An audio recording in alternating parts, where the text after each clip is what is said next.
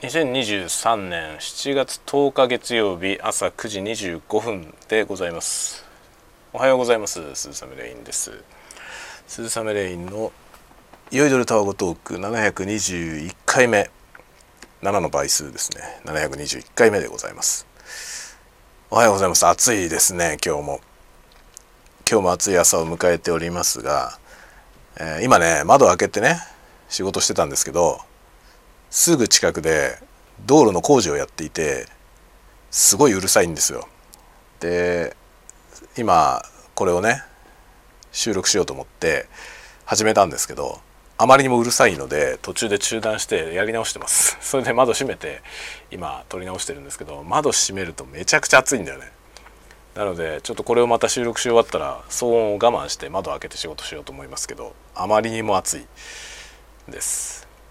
でまあ今朝の話題今朝の話題としてはですねまあ今朝の話題なんじゃないんですけど、えー、スレッズ。皆さんお使いですか？スレッズ。メタっていうねあのフェイスブックをやってる会社が新たに投入してきたうんまあ僕の印象としては文字版テキスト版のインスタという感じのツイッターに対抗するようなサービスがあるんですけど、まあ、それにもうねすごい勢いでユーザーを増やしてるのでちょっと触ってみたよっていう人も少なくないんじゃないかなと思うんですけどそれのですねインプレが、まあ、今朝ちょっとねああまだツイッターだなと思った事案があったのでその話をしようと思いますね。あのまあ初日からもうジョインしてすぐ使い始めたんですけど最初の印象としてはね割と僕の近い方々が一気に移行したこともあって移行したというかまあ試してみたというかね感じもあって初日でもう結構ね普段交流のある人たちが大体スレッズにいるという状態になってあもうこれでいいんじゃねって正直思ってたんですね。3日間ぐらいそう思ってほとんどツイッター見ないでやってました。で今朝ツイッターを見てですねまあ、ブラウザで見てたのね。あのスレッズはブラウザで見れないという問題があって、まあ、ここも若干ね普段使いするにはちょっと不便な部分ではあるんですけどそのねツイッターを久しぶりに開いてみたらあのね企業のページ企業のアカウント企業の公式アカウントでまだスレッズに移行してないところ多いんですよね。まだまだまだ。まだまだ多いんですよ。フットワークの軽いところはもうさっさといっちゃってるところはあって、ま、ネットフリックスなんかは初日からいましたねスレッズに。いましたけどあの全ての企業がそんなに早いわけじゃないんですよむしろその大きい会社なんかだとそんなに簡単にねこう移行できないというかどんどんあっちこっちにアカウント作れないみたいなことは多分あるありえますよね。でツイッターを久しぶりに覗いてみたらそのね結構有用な情報というかね僕が欲しい情報が流れていてでそれはスレッズの方にはまだ来てないのよ。ということに気がついてですねそれを目の当たりにしてああそうかと思ったんですよね。その本当にね何て言うんですかね。仲のいい人たちまあ友人というほど近くもないんです会ったこともないんですけどね。でもなんか割とこう近しい感覚で話をしている人たちっていうのはスレッズの方に結構移行しているのでいるんですよ。だからそういう人たちとの交流に関しては何ら問題ないです。なんですが企業アカウントとかねあと海外のユーザーとかを僕は結構フォローして見ていてそういう人たちの話が、スレッズの方にまだ来てなかったりとかっていうことがね意外と少なくないんですよ。まあそんなのね今これを聞いてる皆さんもそんなこと当たり前だろ ってね思ってる方も多いと思いますけど僕は割とね身近な人たちがババッと移行したからあもういいんじゃねと思ったのよね最初3日間ぐらいでもねダメだねまだ。やっぱツイッターの方にしか情報を発信してない人っていうのがあの少なくない。決して少なくないですね。だからものすごい勢いでユーザーは増えてるんですよスレッズの方はね。増えてるんですけどそこに移行してるユーザーの層っていうのはなんかある程度限られていてでツイッターはやっぱり長年ねものすごい長いことやってますから20年近くやってるね。20年ぐらい以上やってるのかな。僕も2000年代の1桁台2000年代1桁台ぐらいからツイッターやってるから15年以上やってると思うんだよね。アカウントはねいくつか変わってますけど最初に初めて使った時からはもう15年ぐらい経ってると思うね。でそういう長い歴史を持ってるサービスなんでやっぱりねその間にいろいろ参入してきた者たちっていうのはいっぱいあるんですよ。すごく腰の重い企業とかもツイッターはやってたりするわけよ。でそれを考えるとねその人たちがスレッズに来るのってだいぶ先になるわけですよね。フットワークがそんな軽くないからね。そうするとちょっと何て言うのかな。もう移行しちゃってねもうツイッターはいらねえやっていう状態にはできないなと。その特に受信方面で。発信する側としては別にどっちでもいいんですよね。僕の場合はそんなにフォロワーが多いわけでもないから。どっちに発信しようと大差ないんですけど。でも受信側はねやっぱり発信してるアカウントがいるかいないかという巨大な問題があってダメだなと思いました。でちなみにですねそれを痛感したのが、えー、タスカム。タスカムの公式ツイッターが書いていた新製品情報ですね。これがですね僕が知りたかったやつだったのでおそんなの出るんだって今ツイッター見て思いました。8月発売かな？で、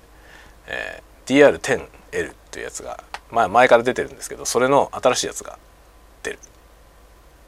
まあこれはね簡単に言うとラベリアマイクを使ってねこのピンマイク。ピンマイクを使って、えー、録音する、まあ、32ビットフローティング録音ができるレコーダーですね。ピンマイクとセット。これは要注目ですよね。まあ同種のものはズームからも出ててズームのやつがあのもうかなり売れてますねだからなんかねこのズーム VS タスカムの戦いはズームの方がその32ビットフローティング録音でだいぶ先を行ったんで今完全にズーム側がリードしてる状態なんですよね。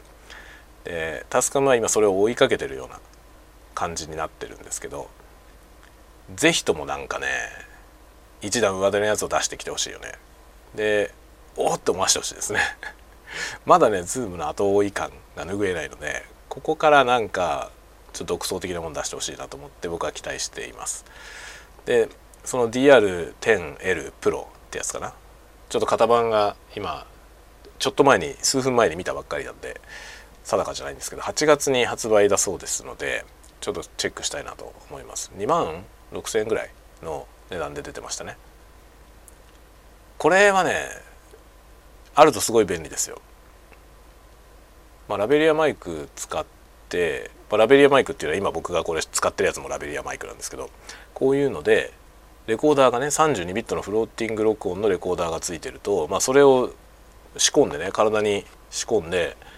まあ、ラベリアマイクって邪魔にならないからその状態でレコーディングしながら、まあ、カメラ持ってね撮影してってやるとナレーション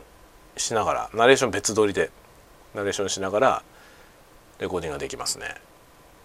別撮りできるっていうところがすごくいいんだよね。で、まあ、そういう感じのものをねちょっと求めていたところはあるんでちょうど32ビットのやつ出るんだったらね、まあ、Zoom の F2 ってやつがその対抗なんですけど F2 はすごいねまあもう結構長いこと売ってて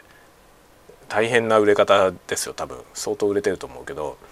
例によって入手困難なんですよ Zoom の32ビット系はもう品薄だからずっとでそこにこれが出てくるとねタスカムのこれは結構いいんじゃないですかね。ズームが欲しかったけどなかなか売ってないっつって買う人もいるだろうしそもそもタスカムを待ってた人もいると思いますね。なので結構いいんじゃないですか。これは期待できるんじゃないかなと思って待ってます。で今ねザクッと公式のねそのサイトを見たんですけどあのねすごい特筆すべきポイントとして RX のエレメントってやつがついてくるみたい。バンドル版として。RX っていうのはノイズリダクションのソフトで、まあ、世界的に有名なやつです。僕も持ってますけど僕が持ってるやつは RX のスタンダード。普通のやつですね。エレメントの上のやつ1個上のやつですけどそれを使ってたんですけどね。まあ Zoom のあの32ビットレコーディング機を買ったら RX いらなくなっちゃって全然使ってないんですけどね最近。使ってないんですけどそれのねエレメント版が同梱されてくるみたいです。これねあのレコーダーのねそのゲインによるそのね原因を上げすぎることによってそれに起因するそのホワイトノイズみたいなものは32ビットフローティング録音だとほぼ入らないのでっていうかそんなの入らないレベルで録音してポストプロセスで持ち上げればいいから。ノイズなくての持ち上げられるからね。だから必要ないんですけど外でレコーディングしたりする時にそのなんだろうなホワイトノイズではない外部のノイズ本来必要ないものなんだけどどうしても入っちゃう的なものあるじゃない。それをリダクションするのに便利だと思いますね。なので RX 持ってない人は特にね